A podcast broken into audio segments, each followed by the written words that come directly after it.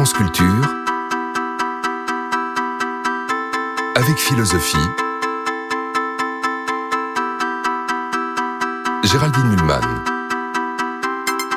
Philosophie et psychanalyse, c'est la série que je vous propose cette semaine. Elle est constituée de cinq émissions déjà diffusées dans le cadre d'autres séries, réunies ici. Aujourd'hui, qu'est-ce qu'un patient?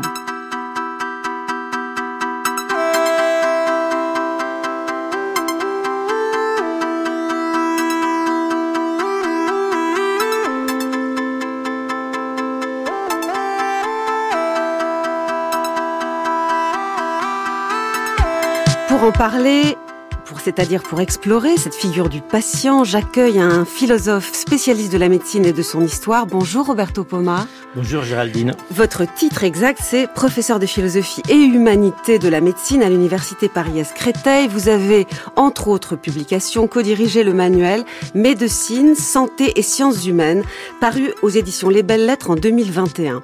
Et puis je reçois une autre philosophe qui est aussi spécialiste de littérature américaine et psychanalyste. Bonjour Isabelle Alfandari. Bonjour Géraldine. Vous êtes professeure de littérature américaine et de théorie critique à l'université Sorbonne Nouvelle. Vous avez notamment fait paraître en 2021 chez Itac Science et fiction chez Freud. Vous nous parlerez un peu du patient dans le cabinet du psychanalyste. Bienvenue à tous les deux pour commencer cette réflexion. Qu'est-ce qu'un patient? Écoutons un extrait du livre de Michel Foucault, de la clinique paru en 1963. Il est important de déterminer comment et sur quel mode les diverses formes du savoir médical se réfèrent aux notions positives de santé et de normalité. D'une façon très globale, on peut dire que jusqu'à la fin du XVIIIe siècle, la médecine s'est référée beaucoup plus à la santé qu'à la normalité. Elle ne prenait pas appui sur l'analyse d'un fonctionnement régulier de l'organisme pour chercher où il est dévié, par quoi il est perturbé, comment peut-on le rétablir. Elle se référait plutôt à des qualités de vigueur, de souplesse, de fluidité, que la maladie ferait perdre et qu'il s'agirait de restaurer. Dans cette mesure, la pratique médicale pouvait accorder une grande place au régime, à la diététique, bref, à toute une règle de vie et d'alimentation que le sujet s'imposait à lui-même. Dans ce rapport privilégié de la médecine à la santé se trouvait inscrite la possibilité même d'être médecin de soi-même.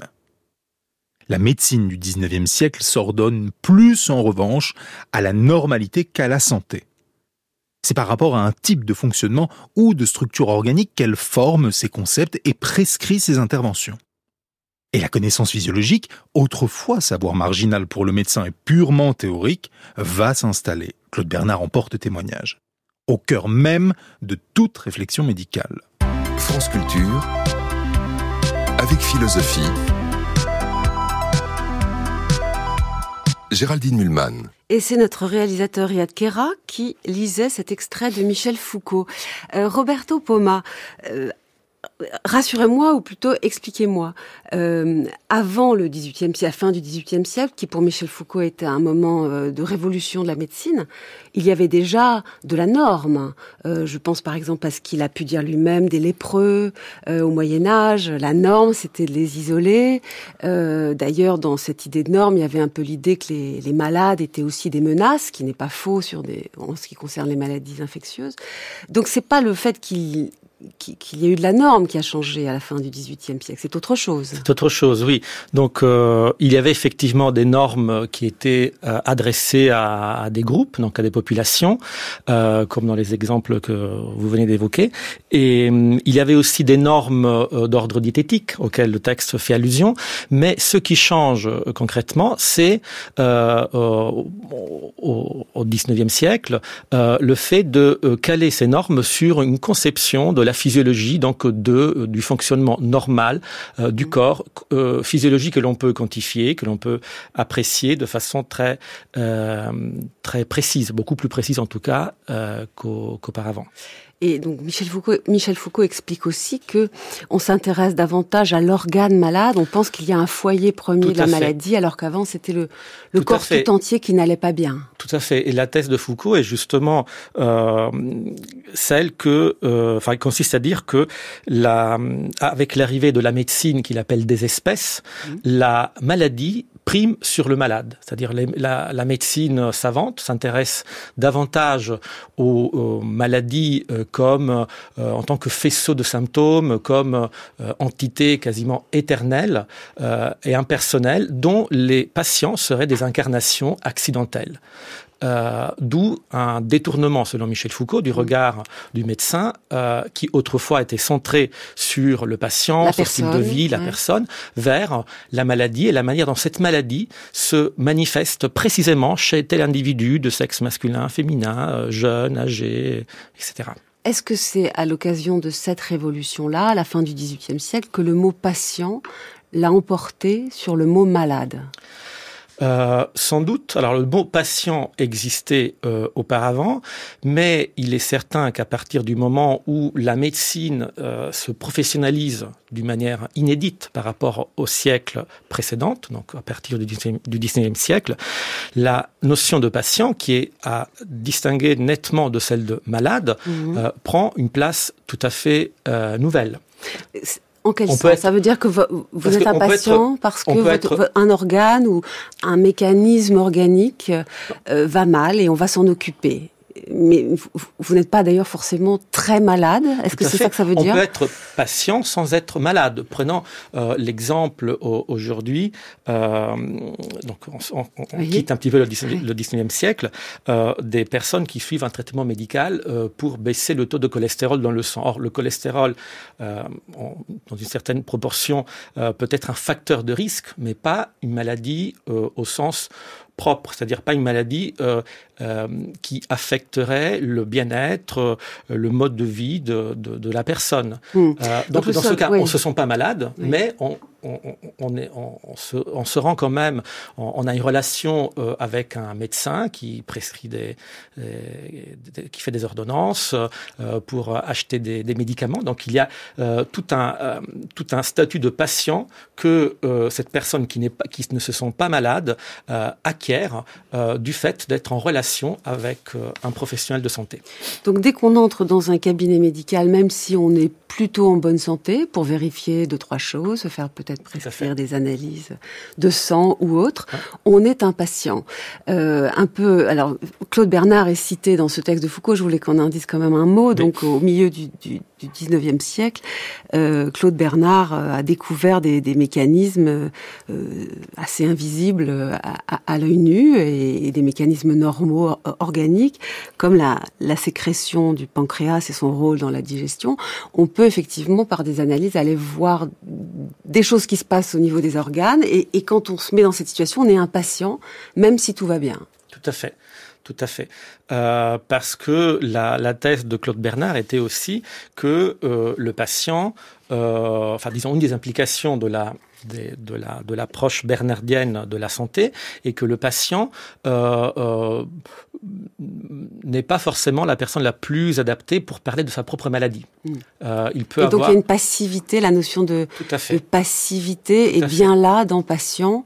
Cela dit, le malade, il n'était pas forcément très actif non plus. Hein. Ça, ça, dépend dans quel état il était. Tout à fait, ça dépend. Ça dépendait aussi de, du type hmm. de maladie. Mais, mais on entend bien à la fois une possible souffrance dans patior, hein, du verbe latin, et euh, la patience au sens de c'est pas moi qui sais, c'est le médecin. Tout à fait. Oui. Ce, ce, rapport qui, qui est néanmoins va bouger euh, depuis. Dépendance. À partir du 19e, ça va évoluer un peu, mais c'est ça qui se passe. D'accord. Alors, Isabelle Alfandari, pour ce qui concerne un certain organe qui s'appelle le cerveau, évidemment, la médecine a essayé d'appliquer les mêmes euh, préceptes, la psychiatrie notamment, euh, en essayant de, déterminer un fonctionnement anormal, de nommer, euh, etc.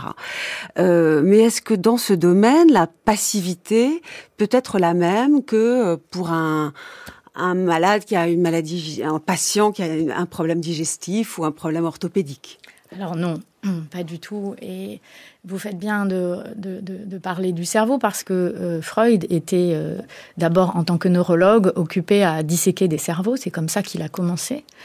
Euh, et il s'est vite détourné au fond de cette tâche de dissection pour s'apercevoir que le, ça n'est pas le cerveau qui est malade dans les, dans les maladies qu'on pourrait dire psychiques, c'est la vie psychique du patient. Donc c'est une dimension, disons, qui n'est pas, euh, qui ne peut pas apparaître sous la lamelle d'un microscope, qui ne peut pas être disséquée.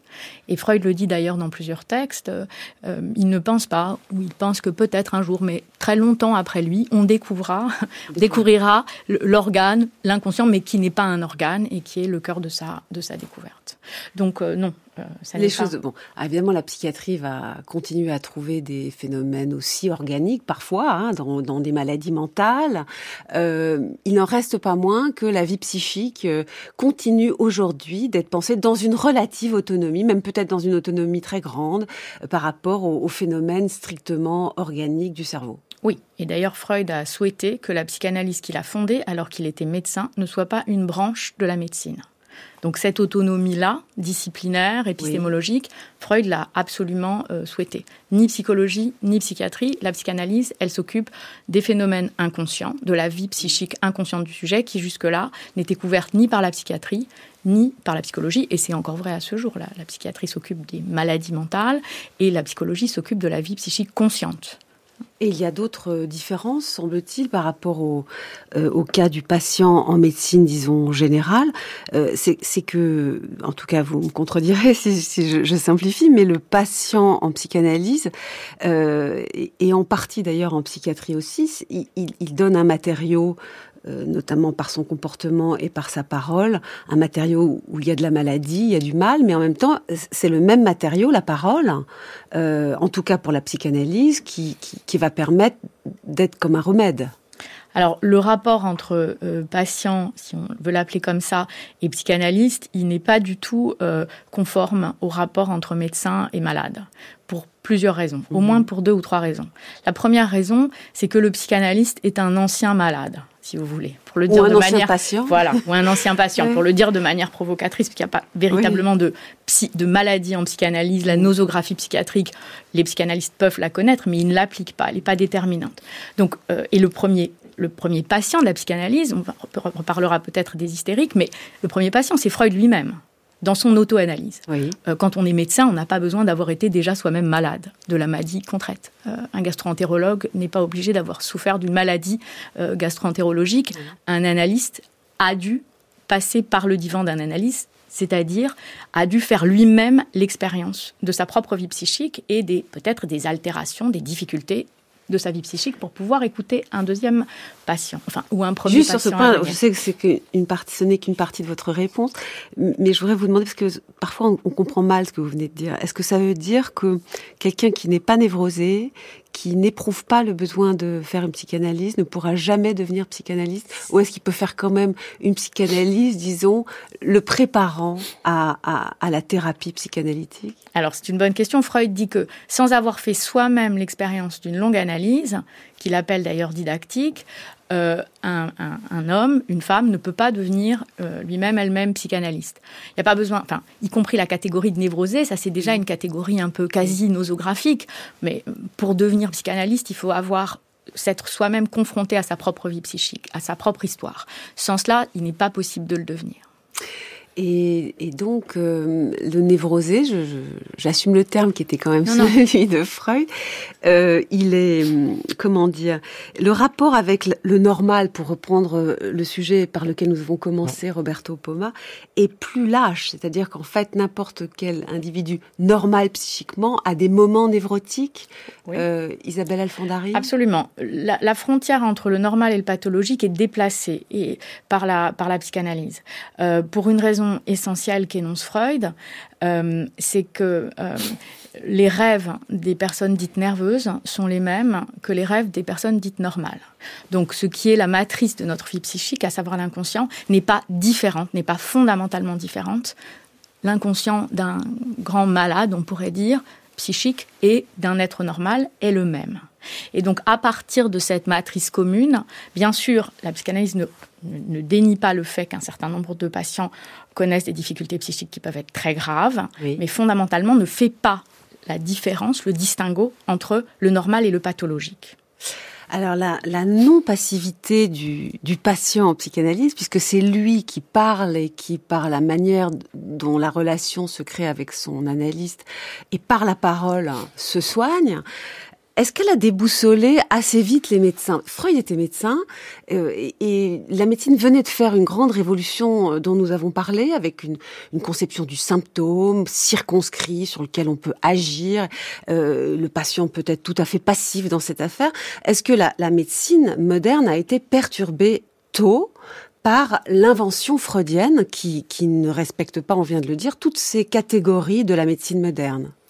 Bah, il me semble que non, c'est-à-dire en dehors de la, de la psychanalyse, euh, la, cette relation traditionnellement paternaliste entre euh, le médecin et, et son patient euh, perdure, perdure en tout cas jusqu'en France, pardon, en France jusqu'aux années 2000, parce que c'est euh, le, le 4 mars 2002 que la loi sur l'autonomie du patient est, est, est promulguée et, et qui voilà, c'est une loi qui, qui quand même euh, dénonce euh, une pratique qui était celle en gros de de, de, de, de, laisser le, le patient euh, trop passif sans doute mm. vis-à-vis -vis, devant son, son médecin. Il doit pouvoir faire des choix. Voilà, et qu'il doit lui soumettre des options, tout etc. À fait. Et, et c'est là qu'on trouve la fameuse formule du consentement libre et éclairé du patient. Alors on va on va quand même euh, s'interroger un moment dans l'émission euh, sur ce point. Est-ce que le disons la pensée psychanalytique a malgré tout euh, via des psychanalystes peut-être eux-mêmes médecins produit des, des, des, petites choses dans le mmh. domaine de la médecine? Mais c'est vrai qu'au départ, je, mmh. je, suis contente que vous le souligniez avec tant de clarté, Roberto Poma, mmh. c'est une souveraine indifférence entre la médecine moderne et la psychanalyse. C'est ça Tout à fait, oui. Bon, alors on va rentrer un peu plus dans le détail de, de, de la relation euh, thérapeutique en, en, psychanalyse. Et eh bien, tout simplement, on va faire appel à un patient de Freud ultra célèbre qu'on a appelé euh, l'homme au loup à cause d'un rêve où il y avait des loups. Nous allons en parler qui, qui, qui, est sorti dans son analyse. Freud a eu cet homme qui, dont le dont le vrai nom euh, était, attendez, je vais vous le retrouver. Oui, Sergei Konstantinovitch Pankejev, c'est pas toujours facile à retenir. Euh, c'était un jeune russe très fortuné euh, grâce à un héritage. Son père était mort. Euh, Freud l'a eu en analyse de 1910 à 1914 dans des conditions qu'on va préciser. Plus tard, il partira. Après, il partira en Russie avec la révolution soviétique. Il va être ruiné. Il reviendra. On va en parler. Écoutons cependant des souvenirs de l'homme au loup. il s'agit d'un texte puisqu'un certain nombre de textes à son propos, y compris écrits par lui-même, ont été réunis en 1981 chez Gallimard, L'homme au loup, par ses psychanalystes et par lui-même.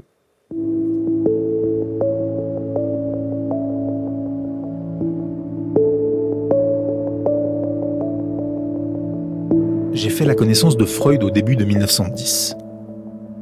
À cette époque, la psychanalyse et le nom de son fondateur étaient encore presque inconnus hors des frontières de l'Autriche. Je compris tout de suite que Freud avait réussi à découvrir un domaine jusque-là inexploré de l'âme humaine, et que, si on le suivait sur ce chemin, un monde tout nouveau s'ouvrirait à chacun. C'était l'erreur de la psychiatrie classique, qui ignorait les lois spécifiques de l'inconscient et le mécanisme de ce dernier, de tout faire dériver du somatique, du corporel. Une conséquence de ce point de vue erroné était une distinction trop rigoureuse entre malade et bien portant tout ce que le névrosé entreprenait était de prime abord maladif. Tombait-il amoureux d'une jeune fille ou d'une femme, par exemple? Qu'on interprétait cela comme un état maniaque ou comme une compulsion. Pour Freud, au contraire, la percée vers la femme pouvait être comprise dans certaines circonstances comme l'action la plus grandiose du malade, comme une preuve de sa volonté de vivre et une tentative de guérison qu'il entreprenait de lui-même. On s'imagine aisément le soulagement que j'éprouvais quand Freud me posa diverses questions sur mon enfance, sur ma situation familiale, etc. Quand je vis qu'il écoutait mes réponses avec la plus grande attention et laissait tomber ici et là une remarque qui témoignait de la plus entière compréhension pour tout ce que j'avais vécu jusque-là. Ce n'est pas ici le lieu d'approfondir toutes les phases de ma cure chez Freud. Ce que je puis dire, c'est qu'en étant en analyse chez Freud, j'avais moins le sentiment d'être un patient que plutôt, pourrait-on presque dire, un collaborateur, le camarade plus jeune d'un chercheur expérimenté qui s'est mis en route pour explorer une terre nouvellement découverte. cette terre nouvelle est pour l'analyse le domaine de l'inconscient, dont le névrosé a perdu la maîtrise, qu'il aspire à retrouver. France Culture, avec philosophie, Géraldine Mulman. Moins un patient qu'un collaborateur dans la thérapie avec Freud, voilà ce que dit l'homme au loup, qui a été un, patient de Freud entre 1910 et 1914, euh, et d'ailleurs avec une vraie gratitude, euh, Isabelle Alfandari, qui est assez touchante dans ce texte à l'égard de Freud. Qui est très touchante, qui est très impressionnante. Euh, l'homme au loup a absolument raison. En psychanalyse et dans la psychanalyse freudienne, le patient n'est pas du tout en situation de passivité. Euh, sans lui, euh, l'analyste ne peut rien. Et euh, il ne peut rien, notamment parce que le savoir est du côté du patient. C'est ça aussi le déplacement qu'opère la psychanalyse par rapport à la médecine qu'on pourrait dire traditionnelle. Le savoir inconscient est du côté du patient, hein. mais c'est donc au patient de le mobiliser. Donc il a tout à fait raison, cette formule de collaborateur est absolument exacte. Est-ce que ça veut dire aussi que ça ne sert strictement à rien d'envoyer les gens en psychanalyse quand on, pense souvent de manière très profane qu'ils ont un problème. S'ils ne font pas ce pas intérieur d'eux-mêmes, ça n'a aucun sens de leur dire va faire de la psy. Il faut que quelque chose parte d'eux, une certaine conscience de la souffrance peut-être. Oui, on peut pas. Il n'y a pas d'injonction thérapeutique à la psychanalyse. Il faut absolument que le sujet, qui déjà, même en étant tout à fait désireux de, euh, comment dire, de se prêter à, l'exercice psychanalytique, rencontre de toutes les façons des résistances, des moments euh, difficiles. S'il n'est pas au départ désireux d'affronter un certain nombre de choses de sa vie psychique, ça n'a aucune, enfin, ça n'a aucun intérêt de l'envoyer. Vous voulez en dire un mot sur ce, rapport non passif à sa propre thérapie du, du de, de, celui qui fait une psychanalyse euh, ou de euh, celle qui fait une psychanalyse. Moi, ce qui me frappe le plus dans ce qu'on vient de dire, c'est la, c'est l'humilité dont, dont l'auteur, enfin dans, le dans le psychanalyste doit faire preuve euh, pour se mettre au même niveau que le patient et pouvoir établir de ce fait une, une, vraie relation. Où il n'y a pas un actif et un, passif, mais plutôt un échange entre voilà entre deux individus un, échange thérapeutique. Donc, c'est, dans ce sens, ce, texte est très, très émouvant. Alors, autre chose est, autre chose est intéressant concernant l'homme loup, c'est que il, considère, si, je me souviens bien, dans, le cas euh, que Freud raconte, il considère lui-même, l'homme au loup, que ses symptômes, à savoir euh, euh, beaucoup d'angoisse, beaucoup d'angoisse est, liée à la sexualité, mais euh, bon, enfin c'est un peu compliqué. Ça s'est déclenché à l'occasion d'une maladie organique, la blénorragie. Il avait une infection bactérienne sexuellement transmissible. Et c'est vrai que la médecine traditionnelle aurait pu partir de ce de ce point organique, euh, peut-être aller chercher des, des, effets. Et, là, Freud déplace. C'est une décompensation peut-être d'autres problèmes psychiques qui s'est passé, n'est-ce pas, au moment de cette maladie organique?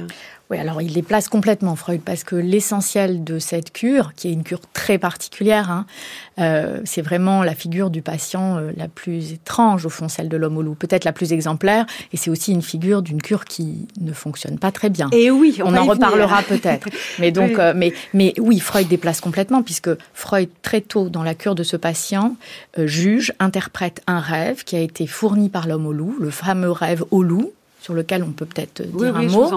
Euh, donc c'est un rêve que l'homme au loup rapporte très tôt dans sa cure que Freud interprète d'emblée, euh, dans des termes qui vont peut-être vous étonner. Donc c'est un rêve où euh, l'homme au loup, à l'âge de 4 ans, je crois, se souvient d'avoir rêvé d'être allongé dans son lit auprès de la fenêtre et de voir apparaître sept loups postés sur un arbre qui le regardaient silencieusement et de voir la fenêtre légèrement trembler. Freud il est terrifié hein, par ce rêve. Est terrifié par ce rêve, euh, qui est un rêve d'ailleurs qui donne lieu à une iconographie intéressante, parce que Freud demande à l'homme au loup de, de, de, de, littéralement peindre son rêve. Donc il y a euh, au musée Freud à Londres, par exemple, la reproduction de cette, euh, disons, de cette, voilà, du rêve devenu image. Et Freud interprète le rêve dans des termes qui sont un peu difficiles à rapporter immédiatement ici, mais comme, disons, la transformation inconsciente euh, d'une scène de trauma sexuel que le jeune Serge Pankayev aurait euh, vécu. Et Freud donne des, comment dire, retranscrit ou remontre archéologiquement à une scène qui se serait, qui se serait passée quand l'homme au loup avait 18 mois et aurait vu ses parents dans une relation sexuelle, un coitus atergo, dit Freud, par une après-midi d'été, alors que le, le jeune Serge Pankayev faisait la sieste à côté de ses parents qui avaient une relation euh, Et cette relation sexuelle, pour Freud, produit le rêve de l'homme au loup. Alors vous imaginez bien les objections qui ont pu être faites à Freud et à ses disciples jusqu'à ce jour. Et d'ailleurs, tous les psychanalystes ne lisent pas le rêve comme Freud. Mais euh, voilà, donc ça n'est pas du tout la blénorragie qui est pour Freud explicative, cause euh, de la, disons, des troubles psychiques de l'homme au loup, mais un trauma sexuel très ancien, refoulé, et dont il reste une trace dans ce rêve. Sur ce patient qui ne va pas répondre formidablement à la thérapie, Freud va construire des concepts essentiels. Vous l'avez dit, celui de scène primitive, le Covid parental, euh, traumatique, mais aussi la notion de souvenir écran. À un moment, il rêve d'un papillon euh, qui, semble-t-il, renvoie à sa gouvernante, euh, qui pourrait avoir eu un, un rôle castrateur hein, par rapport à une, une sexualité infantile euh, euh, intense. Euh, donc le complexe de castration se repère aussi à travers les rêves de ce patient. Donc plein de choses fondamentales. Et pourtant, bah, il s'est peut-être un peu trompé sur l'homme au loup, Freud. Oui, en tout cas, l'homme au loup est, le personnage, si j'ose dire, psychanalytique qui a passé le plus de temps au XXe siècle sur les divans des analystes successifs, puisque quand il revient après-guerre de Russie et qu'il est complètement, euh, euh, il a perdu, il, a perdu toute sa fortune, il est, sans le sou. Freud le reprend en analyse et s'aperçoit qu'il n'arrive pas bien euh, avec l'homme au loup, qui est pourtant un patient qui a beaucoup compté pour lui, et il l'envoie chez une collègue, Ruth Mark Brunswick, qui continue de le suivre et qui elle-même est en analyse chez Freud. Donc Freud ne se débrouille pas avec l'homme au loup pour plusieurs raisons, sans doute parce que en vérité l'homme au loup n'est pas véritablement l'occasion pour Freud de découvrir des concepts, mais de les vérifier. Mm. Il me semble que Freud plaque beaucoup de choses pour des raisons. Il est dans un conflit très grand avec Jung autour de la sexualité infantile hein, que découvre Freud, la sexualité des très petits enfants. Jung se décale, refuse, objecte à Freud contre ce concept de sexualité infantile et l'homme au loup va être l'occasion pour Freud de prouver la validité de sa théorie. Il me semble que l'une des raisons, on peut en avancer plusieurs, mais qui explique aussi pourquoi cette cure marche beaucoup moins bien que celle d'autres patients célèbres de Freud, euh, tient aussi à, l'exemple qu'a constitué l'homme au loup pour Freud lui-même. Et puis la psychiatrie n'avait peut-être pas dit son dernier mot. Euh, on dit maintenant que l'homme au loup était sans doute euh, atteint de psychose. Ça, Freud ne dit pas forcément Non, mais, mais, je, oui, mais, mais, bien sûr, lui, il pensait qu'on pouvait entendre les psychotiques et voir entendre énormément de choses sur leurs associations d'idées, etc., il n'en reste pas moins que pour les soigner, véritablement, euh, c'est bien plus difficile qu'avec, disons, et pardon encore pour le mot, un névrosé ordinaire. Non, non, mais c'est pas du tout un gros mot. Non, non, bien sûr, bien sûr, il y a beaucoup de raisons. Sans doute aussi une des raisons qui explique l'échec de Freud, c'est dans la relation thérapeutique ce qu'on appelle le transfert. Oui. C'est-à-dire la relation particulière que Freud a avec ce patient. Il y a sans doute chez Freud ce qu'on appelle un contre-transfert, c'est ce qu'éprouve Freud par rapport à son patient, qui sans doute euh, a aussi pesé. Envahissant, il a un peu forcé des choses. Oui, Freud tient terriblement à ce patient. Quand, l'homme au loup, c'est quand même assez exceptionnel, revient de Russie sans le sou, il n'a pas le, moyen même de survivre. Freud organise une collecte, euh, auprès de ses confrères pour permettre à l'homme au loup euh, de, se loger, de se nourrir et de payer ses soins. C'est assez rare dans l'histoire de la psychanalyse. Donc Freud a un contre-transfert massif quand même sur le, sur le qui explique peut-être aussi malheureusement l'échec euh, de cette cure. Roberto Poma, c'est assez joli quand même. La psychanalyse a avancé beaucoup parce que Freud a posé des concepts très importants à partir d'un patient qui n'a pas été une réussite. Je trouve ça génial, moi. Mais bon, pour les médecins ordinaires euh, qui n'ont pas d'intérêt pour la psychanalyse, car il y en a, euh, c'est encore plus répulsif, non? Euh, bah, pas, pas forcément, pas forcément, parce que il y a d'une part le, le, le cas euh, de l'homme au loup, et puis euh, tout ce que ce cas a engendré comme débat au sein de la communauté euh, des psychanalystes au médical, euh, et qui a justement qui a permis entre autres de faire émerger d'autres concepts comme celui de contre-transfert mhm. que l'on que l'on trouve euh, que l'on que l'on pourrait voir dans d'autres domaines de la de la médecine, oui. euh, comme par exemple dans, euh, dans, dans dans tous les cas de de cancérologie où le où le chirurgien qui aurait opéré un patient s'attache tellement à son patient euh, euh, qui a qui porte des, séquelles euh, suite à son opération qu'il il, il ne le lâche plus jusqu'à jusqu'à la fin de ses jours. Donc ce contre-transfert existe aussi euh, dans d'autres domaines évidemment de la de la médecine. De la médecine. Et, et, et, et je pense que, que, que, la peur de Freud, euh, même si le cas euh, n'était pas une réussite thérapeutique, donc, euh, du point de vue thérapeutique, oui. Euh, le cas qu'on vient d'évoquer euh, est tout à fait essentiel. France Culture, avec philosophie, Géraldine Mulman.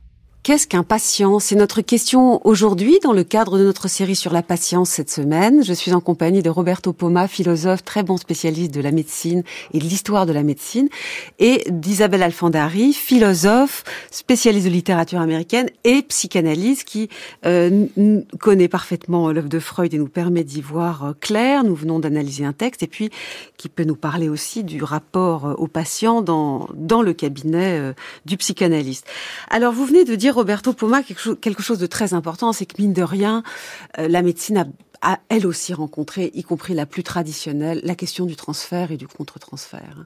Euh, elle, elle n'a pas pu être complètement euh, à l'écart de cette question. Le patient, aussi passif soit-il, pour ce qui est de la médecine, au contraire de la psychanalyse, projette des choses sur le médecin. Il peut même y avoir des effets placebo euh, qu'on peut tout simplement saluer, parce que si ça marche, si ça aide, pourquoi pas. Euh, il peut y avoir des choses nocebo aussi, euh, négatives. Et il y a un psychanalyste euh, important, euh, né à Budapest, avec un parcours qui évoque un peu celui de Mélanie Klein, euh, sur laquelle nous avons fait une série euh, au printemps, euh, qui s'appelle Michael Balint, enfin je vais dire comme ça, Michael, Michael oui. Balint. Et comme elle, comme Klein, il est allé ensuite à Berlin euh, dans, en 1921, et puis, et puis en Angleterre, juste avant la, la, la, Deuxième Guerre mondiale. Et Balint, qui, qui était proche de Winnicott aussi, est un, est un personnage qui a produit un livre important, The Doctor, His Patient and the Illness.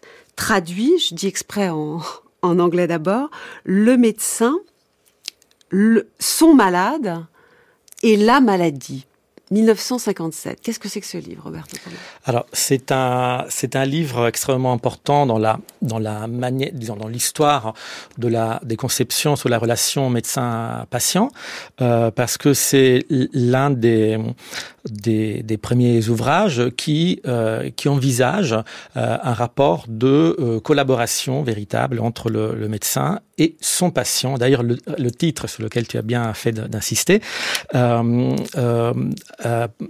utilise le, pronom possessif son malade oui, son pour malade. personnaliser davantage et individualiser la figure du malade en lien avec le médecin. Donc c'est son malade. Et, et, et la, la, maladie, maladie. donc euh, un article. Ouais. Voilà, qui... Mais en même temps, on voit qu'il y a quelque chose qui pèse sur cette relation, c'est la maladie, ouais. avec tout ce qu'on peut projeter en elle aussi. Peut-être que le, le, patient et le médecin doivent euh, analyser ça ensemble à un moment donné. Oui.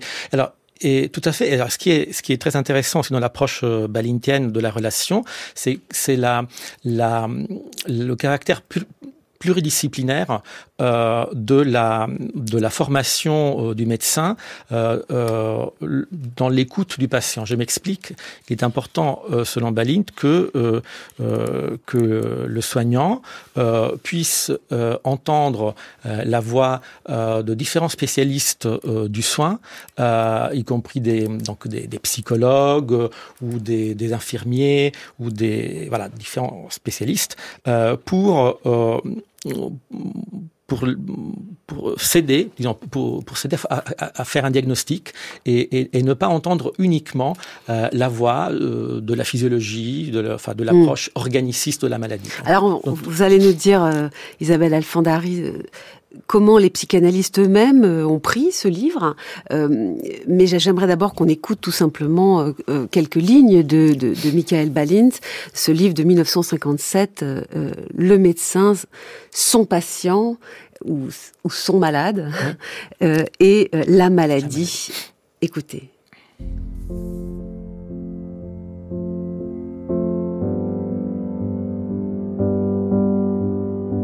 Le processus éducatif est, bien entendu, le plus intense pendant la maladie, qu'il porte sur le patient lui-même ou sur un de ses parents proches, sur ses voisins ou ses amis.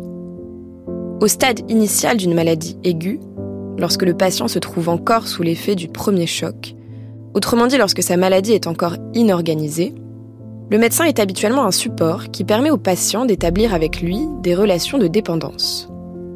Lorsque le premier choc est passé et que la maladie, au lieu de disparaître, s'organise, prend une forme chronique, l'omnipraticien essaye dans toute la mesure du possible d'amener le patient à collaborer à l'élaboration d'un compromis entre ses modes de vie habituels et les exigences de la maladie. En d'autres termes, le but serait de donner au patient le rôle d'arbitre dans ce compromis. Mais il est assez rare que cet objectif puisse être pleinement réalisé. Peu de personnes possèdent le degré de maturité mentale et émotionnelle nécessaire à une tâche aussi difficile. Les deux extrêmes bien connus sont le malade hyper exigeant, qui ne peut se permettre aucune détente, et le malade revendicateur et très anxieux, qui ne reçoit jamais assez. Il va de soi qu'un grand nombre de variations doivent exister selon la maturité mentale du patient et surtout sa maturité émotionnelle. Toute maladie, si légère soit-elle, signifie toujours l'acceptation d'un renoncement partiel à la liberté et au plaisir habituel. Il arrive d'ailleurs souvent que les jeunes soient capables d'accepter plus facilement ces désagréments que les gens plus âgés. Tout médecin reconnaîtra, je pense, que l'attitude du patient envers sa maladie a une importance essentielle pour toute thérapeutique, et que c'est la tâche du médecin d'éduquer le patient à devenir coopérant.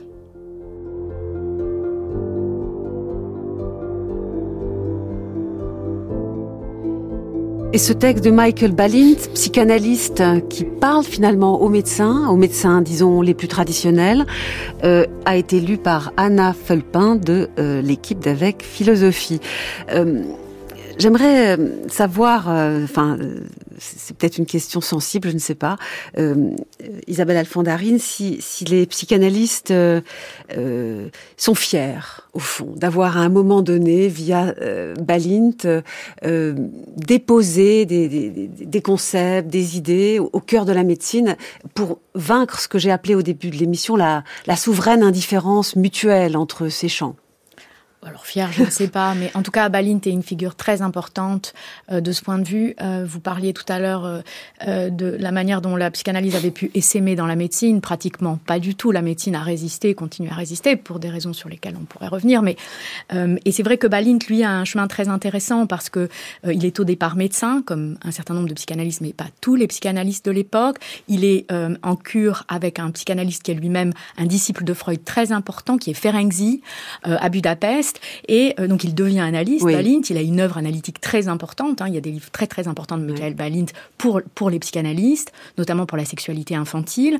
Et il revient parler aux médecins oui. depuis son expérience. Donc ce détour est très intéressant. Et ça marche. Il va y et avoir des marche. groupes Balint. Exactement. Surtout que ce que Balint apporte, c'est qu'il rapporte aux médecins son expérience d'analyste autour du contre-transfert. Il explique aux médecins que comme vous l'avez dit, il y a une dans la relation thérapeutique, en fait, il y a des jeux de force inconscients très forts et qui peuvent empêcher la guérison.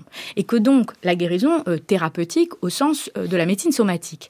Et que donc ces psychodrames seront des manières de mettre autour de la table tous les acteurs du soin, de les faire parler, se parler de la relation, de, de la manière qu'ils ont de se situer par rapport au malade, de ce qu'ils supportent ou pas, de ce qu'ils reçoivent du malade oui. entre eux, de manière à se dégager de, tout, de tous ces affects qui sont en trop et qui empêchent parfois, peut-être comme dans le cas de l'homme au loup, euh, l'analyste, le, le médecin, d'exercer une action bienfaisante.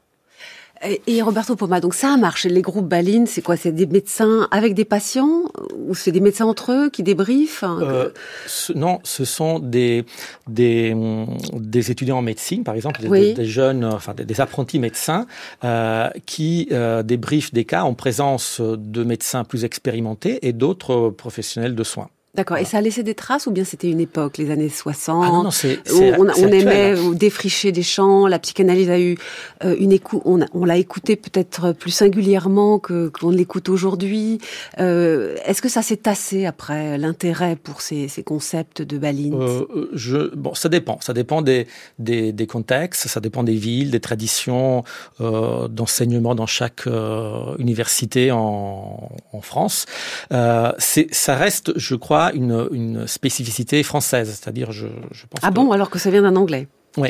Enfin, oui, c'est un anglais par destination. Hein, il appuie non, mais c'est quand même la, nazisme. mais la vitalité de la psychanalyse anglaise, qui est, qui, est, qui en France, on en a pas mal parlé euh, au moment de la série Mélanie Klein. C'est vrai qu'il y, a eu quelques résistances. Ce sont des mondes un peu qui ont eu du mal à communiquer. C'est une véritable mm. actualité, et les étudiants de médecine euh, apprécient beaucoup ce genre de de, de psychodrame, enfin de, de, formation. Mais je crois que c'est un outil. En fait, je suis pas sûre que les médecins soient passionnés par, euh, disons, les concepts psychanalytiques. Ce qui les intéresse, me semble-t-il, c'est l'efficacité de l'outil du psychodrame. Oui, Et dans certains services très très lourds, euh, d'oncologie, euh, des services de chirurgie, des services voilà de gériatrie avec des, des patients qui présentent des, des, des, difficultés somatiques très grandes et qui déclenchent aussi des réactions dans le personnel. Hein, le, le, le, psychodrame est un est un outil qui est pas du tout associé à. Vous pouvez nous le décrire un peu parce que c'est assez passionnant les psychodrames. Alors, je, ne sais pas, moi je l'ai jamais pratiqué, mais disons que il y a un acteur, enfin une, personne qui vient faire jouer hein, euh, les différents les différents acteurs autour de la table. Et je trouve que ce qui est surtout très important dans le psychodrame, c'est que donc c'est pas forcément que des étudiants. Hein. En général, ce sont des, personnels de soins, mmh. donc du médecin euh, à la fille de salle. Hein. Quelqu'un joue le patient alors? Voilà. Et on joue on joue la relation thérapeutique. On la met on la met en scène. Alors il y a différentes manières de le faire, mais fondamentalement c'est pour qu'il y ait une espèce de performance hein, euh, de ce qui se passe dans la relation thérapeutique et qui en général n'est pas dite. Et notamment dans des services euh, où on accueille des malades euh, très gravement malades. Est-ce que ça a à voir avec un, courant que, que, vous évoquez dans votre manuel de médecine? Il faut dire que vous évoquez tellement de choses. euh, euh, vraiment, c'est une mine d'or ce manuel. Euh, Roberto Poma, est-ce que ça a à voir avec ce qu'on appelle maintenant la médecine narrative? Qu'est-ce que c'est la médecine narrative? Euh, Alors c'est une médecine euh, qui essaye d'intégrer dans la dans l'élaboration d'un diagnostic, donc auprès du médecin, euh, l'histoire de vie du patient euh, avec euh, tous les tous les résultats des analyses euh, issues de l'imagerie médicale, enfin des, des, euh, de, de, de tout, tout ce que euh, la médecine, pardon, la maladie peut représenter en tant qu'entité organique.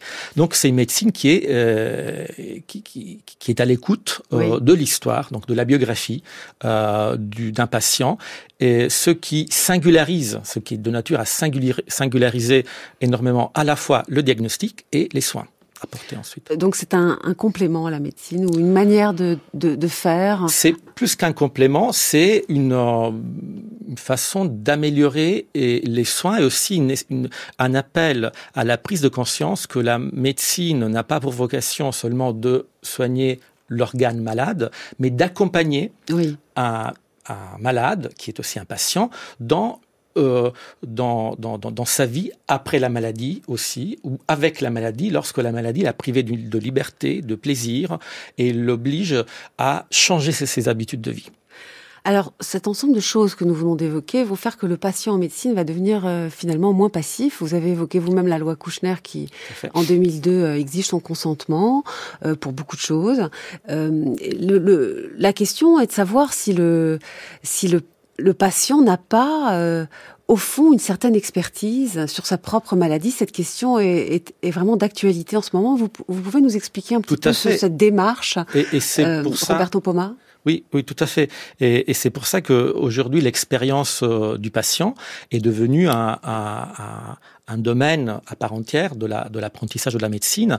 il y a des universités des patients où des patients dits patients experts, donc qui sont en général des, personnes qui, ont, qui ont une maladie chronique ou qui, sont, qui, suivent un traitement de, très très longue durée, partagent leur expérience et partagent aussi les partagent disons, et étudient, essaient d'améliorer les outils que la médecine euh, professionnelle pourrait mettre en place pour euh, améliorer le, bien-être, aussi le, style de vie, plutôt le, mode de vie de, euh, des patients qui suivent un, traitement.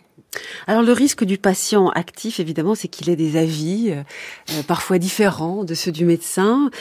J'oserais presque dire le patient risque de devenir impatient face à une médecine qui parfois le frustre. Euh, il peut y avoir des conflits. Là aussi, la psychanalyse aura peut-être des choses à dire là-dessus, sur ces conflits entre le, le médecin traditionnel euh, ou même euh, très ouvert à plein de choses et son et son patient. Je vous propose d'écouter un extrait du, du film Dallas Buyers Club de Jean-Marc Vallée qui, qui, qui, raconte une histoire qui était vraie. Euh, Ron Woodruff, à 35 ans, découvre à Dallas en 1986 qu'il a bah, qu'il est malade, qu'il a le sida. Écoutez. Qu'est-ce que vous faites ici Bah, j'habite ici. Où est Rayon Vous êtes colocataire Euh, pas exactement. Et vous, vous faites quoi ici Roger Thompson C'est mon patient Vous traitez tous ces gens Non, ils se traitent eux-mêmes. Avec quoi Vitamines, peptide T, et un tas d'autres trucs, tout sauf ce poison que vous leur fourguez.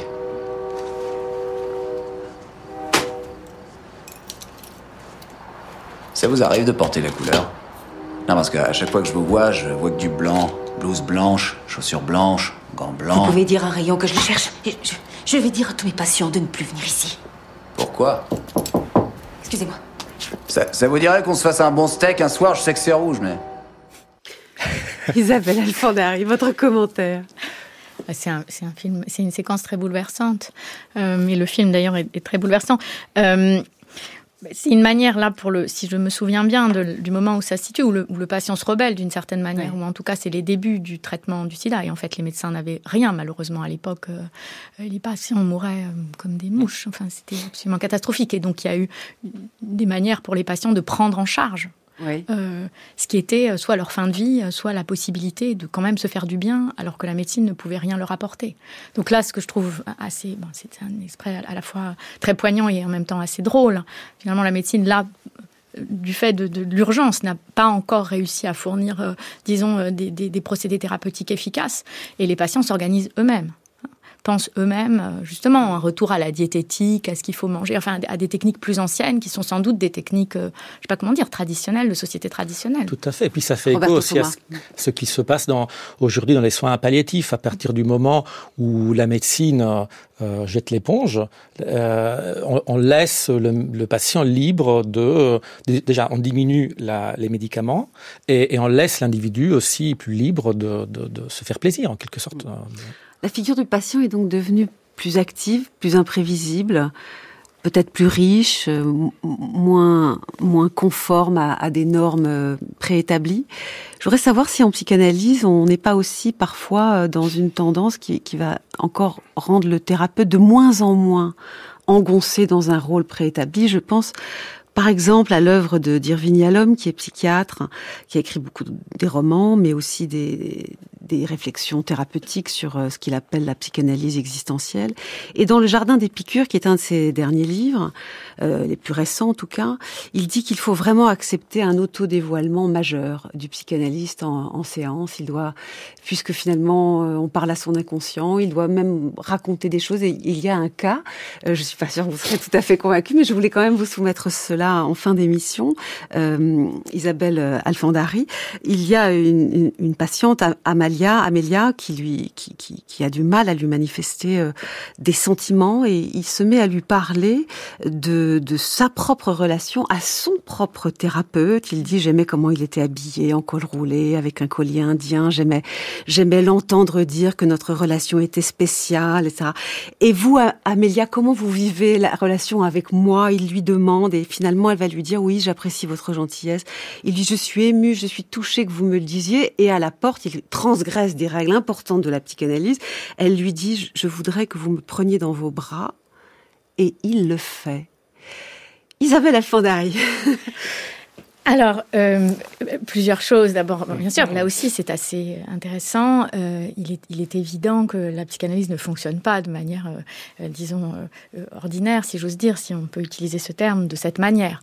Après, il y a dans, dans, dans l'expérience des cures dans les trajectoires des cures, des excursus. Euh, il y a malgré tout le fait qu'il s'agit de ne pas toucher le patient euh, pour une raison simple, c'est que en embrassant son patient, sans doute un certain nombre de psychanalystes ont-ils souhaité à certains moments embrasser leur patient qu'ils connaissaient dans la détresse, mais en, en, en, ayant un contact physique avec le patient, on, on, on alourdit au fond la charge du patient plutôt qu'on ne l'allège. Donc il y aurait plusieurs choses à dire. Là, ce qui me semble intéressant, c'est pas tant que l'analyste se dévoile de manière trop personnelle. Il me semble que c'est un léger excursus pour faire venir à la parole la relation entre euh, l'analysante euh, et l'analyste, c'est-à-dire en, en, évoquant par un excursus un tout petit peu transgressif, mais euh, sa propre relation et rappeler que lui-même a été un analysant, ce qui me paraît très intéressant, oui. et qu'il a eu lui-même un lien à son analyste.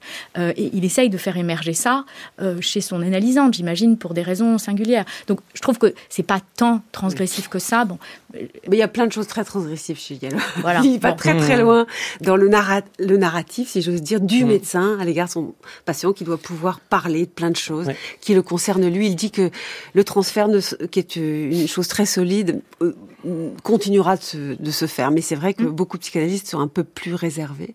Et les médecins alors, Roberto Poma, dernier mot pour vous. Oui, moi ça me fait penser à, à l'importance de la vulnérabilité du, du médecin euh, et du, fait de ne pas la cacher euh, devant le patient justement pour euh, rendre possible cette relation thérapeutique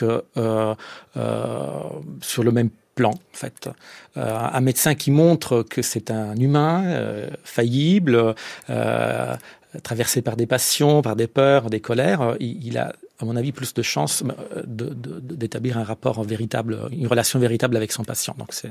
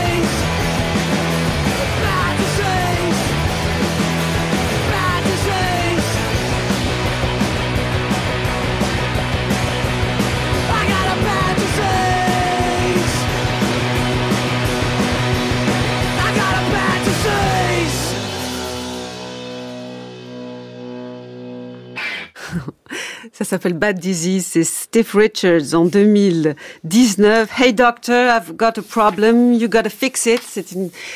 C'est réjouissant. Peut-être que vous vous attendiez pas à cela en, fin d'émission, mais au fond, c'est un, c'est un peu ironique. Euh, merci à tous les deux, Isabelle Alfondari et Roberto Poma, pour euh, pour votre euh, contribution à cette réflexion sur le patient en psychanalyse et en médecine traditionnelle. À présent, c'est l'heure de Frédéric Worms qui aujourd'hui euh, se demande pourquoi n'y a-t-il pas de morale sans émotion puisque euh, la question de toute la semaine est celle des émotions. Voici le pourquoi du comment.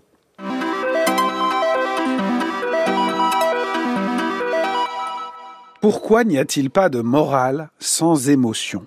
Lorsqu'on cherche à relier la morale, c'est-à-dire les principes de notre action tournés vers le bien contre le mal, les principes qui justifient nos actions, qu'on invoque pour justifier une action, donc des principes souvent universels, lorsqu'on cherche à relier donc euh, la morale qui est fondée sur des principes universels, des raisons qu'on peut donner à nos actions avec les émotions, c'est en général pour de mauvaises raisons, précisément. On cherche à relier la morale à l'émotion avec deux raisons principales. La première, c'est la force des émotions. On se dit que la morale, qui doit nous entraîner vers le bien contre le mal, a besoin de ce moteur que sont les émotions. En effet, quoi de plus fort qu'une émotion qui semble plus forte que la raison pour nous faire agir? Oui, l'émotion, c'est ce qui nous fait résister à un danger, par exemple la peur, mais aussi la méchanceté et qui nous fait se mouvoir, comme le mot l'indique, vers le bien contre le mal. On invoque alors la force de l'émotion au secours des principes de la raison. L'autre euh, raison qu'on invoque est on a raison aussi, c'est la polarité de l'émotion. L'émotion est qualifiée moralement. En effet, il y a des émotions négatives qui nous font fuir des dangers, des émotions positives, et donc il y a l'embryon de la morale. L'utilitarisme, d'ailleurs, va s'appuyer là-dessus, va partir du plaisir et de la douleur, du nuisible et de l'utile, pour fonder euh, l'expérience, la raison du bien et du mal. Il y a donc toutes ces controverses entre la raison et l'émotion dans le principe même de la relation entre la morale et l'émotion. Il y a quelque chose qu'on oublie et qui est peut-être la vraie raison pour laquelle la morale ne peut pas se passer de l'émotion humaine. Cette vraie raison, c'est que l'émotion est d'abord d'emblée relationnelle, intersubjective, que je ne me découvre moi-même que dans ma relation avec les autres, à qui aussi je prête des sentiments, que le véritable fondement même de la morale, c'est la capacité à devenir un sujet de la morale et à percevoir en autrui un sentiment moral. L'émotion est aussi la condition de la morale parce qu'elle nous fait percevoir, elle nous fait imaginer le sentiment de l'autre douloureux ou joyeux, parfois contre les nôtres, par exemple si un méchant jouit de nous faire souffrir, ou au contraire si euh, nous voulons, avec notre force, venir au secours de la souffrance d'autrui. Alors, il n'y a pas de morale sans émotion, mais ce n'est pas seulement parce qu'il y aurait une force brute de l'émotion sauvage, ce n'est pas seulement parce qu'il y aurait dans l'émotion un embryon de bien ou de mal, c'est d'abord parce qu'il y a dans l'émotion une condition de nos subjectivités, une expérience relationnelle qui nous découvre à nous-mêmes et qui nous découvre aussi la souffrance ou les joies d'autrui. La morale ne peut pas se passer d'émotions. Que serait une morale si vous n'imaginiez pas les émotions des êtres humains? Merci Frédéric Worms. On peut retrouver votre chronique, comme toutes nos émissions, en podcast sur le site de Radio France dans les programmes de France Culture.